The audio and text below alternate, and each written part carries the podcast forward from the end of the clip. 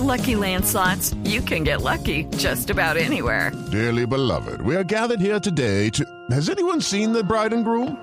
Sorry, sorry, we're here. We were getting lucky in the limo and we lost track of time. No, Lucky Land Casino, with cash prizes that add up quicker than a guest registry. In that case, I pronounce you lucky. Play for free at LuckyLandSlots.com. Daily bonuses are waiting. No purchase necessary. Void where prohibited by law. 18 plus. Terms and conditions apply. See website for details.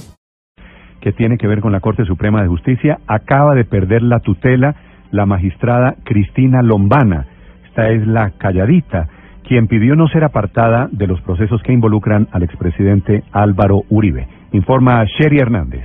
Néstor, buenos días. El Consejo de Estado decidió negar la tutela que la magistrada Cristina Lombana interpuso en contra de sus compañeros de la Sala de Instrucción de la Corte Suprema de Justicia por considerar que se estaba cuestionando su idoneidad y su imparcialidad como juez al momento de aceptar la recusación, que la separó de los dos procesos que se adelantan en contra del ex expresidente Álvaro Uribe Vélez por presunta manipulación de testigos.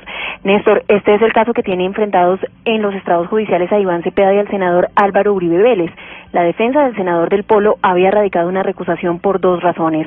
La primera tiene que ver con la columna de Daniel Coronel, como usted lo dijo, titulada La Calladita, en el que se señaló que en 1997 la magistrada trabajó por tres meses en la oficina del abogado Jaime Granados, quien es hoy el defensor del expresidente Uribe, y no informó a tiempo ni se declaró impedida.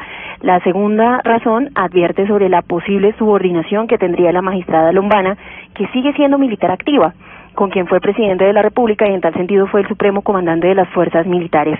Sus compañeros decidieron acoger la recusación argumentando la separación de poderes, aunque la magistrada fue clara en que no tiene interés específico o alguno en seguir asumiendo los procesos contra el senador Álvaro Uribe, sí reclamó que se interpusiera un mando de duda sobre su imparcialidad al aceptar la recusación.